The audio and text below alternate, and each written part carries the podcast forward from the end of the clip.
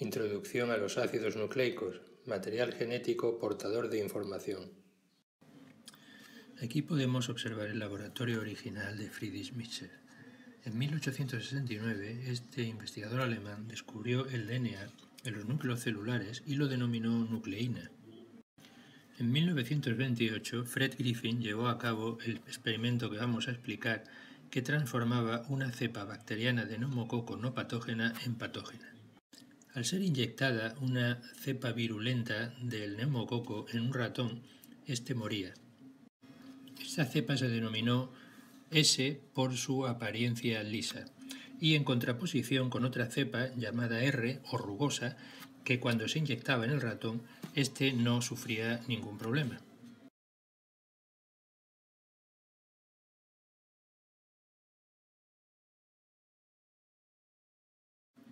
Sin embargo, el resultado sorprendente fue que si inyectábamos esta cepa no virulenta con esta otra cepa destruida, ninguna de las dos por sí solas mataban a los ratones, sin embargo, inyectando las dos juntas, observábamos que el ratón moría. La explicación que dio Fred Griffin fue que eh, los neumococos no virulentos se transformaban con alguna sustancia procedente de los virulentos y ellos mismos en virulentos. Esta transformación era permanente ya que los neumococos procedentes de los originales la heredaban.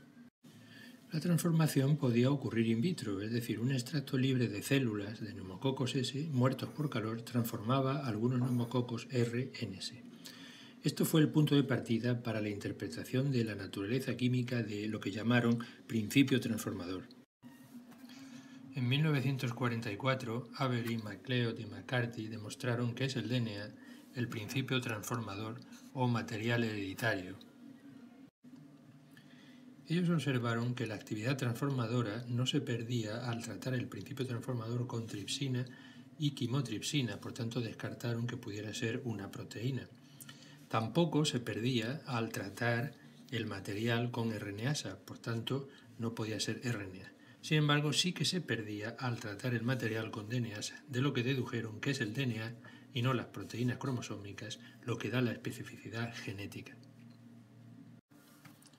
En resumen, nosotros tenemos eh, neumococos lisos que son virulentos y que al calentar mm, liberarán DNA. Este DNA se incorporará a los neumococos rugosos, se recombinará y se incorporará en su material genético transformándolos entonces en neumococos virulentos.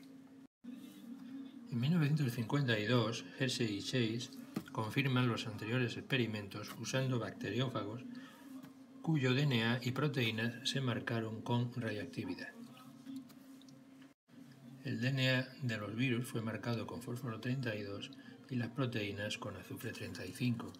Cuando se produce la infección, solamente el DNA penetra en la bacteria, de forma que este DNA pasará a algunos de los virus resultantes que serán radiactivos. Por tanto, es el DNA el material hereditario y no las proteínas.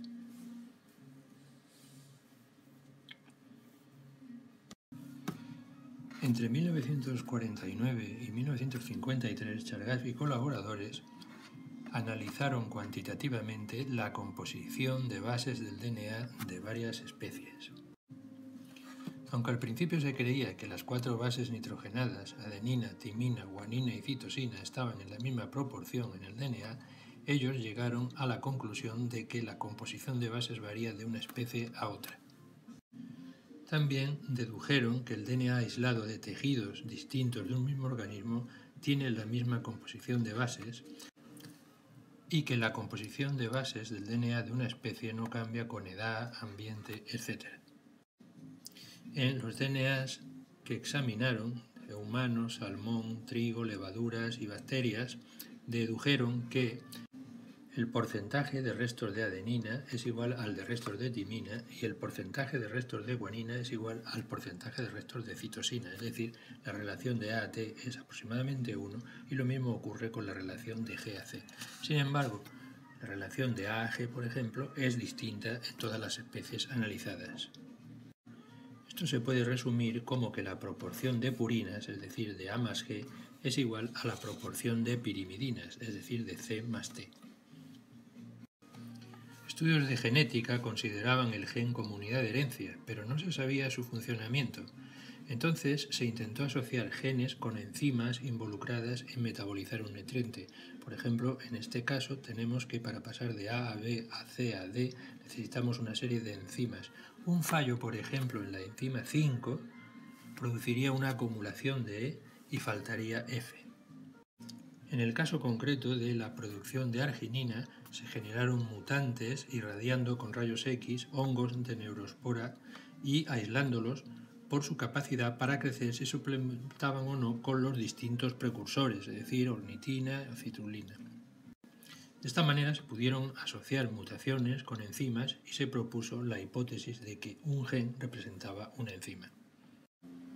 Posteriormente se comprobó de forma más directa estudiando la anemia falciforme al comprobar que la mutación del ácido glutámico en la posición 6, avalina, en la cadena beta de la hemoglobina, producía esta enfermedad. Por tanto, eh, al tener la hemoglobina dos cadenas alfa y dos betas, esta hipótesis hubo que mm, modificarla enunciándola como que un gen representa un polipéptido. Por tanto, el tránsito de la información genética seguiría el siguiente camino que constituye lo que se llama el dogma central de la biología molecular. Es decir, tendríamos DNA que pasaría a RNA y éste codificaría la información para pasar a proteínas. El paso de la información, por tanto, sería eh, copia de DNA de sí mismo, lo que se llama replicación, o copia del DNA para producir RNA, lo que se llama transcripción, y por último, traducción del RNA para producir la proteína.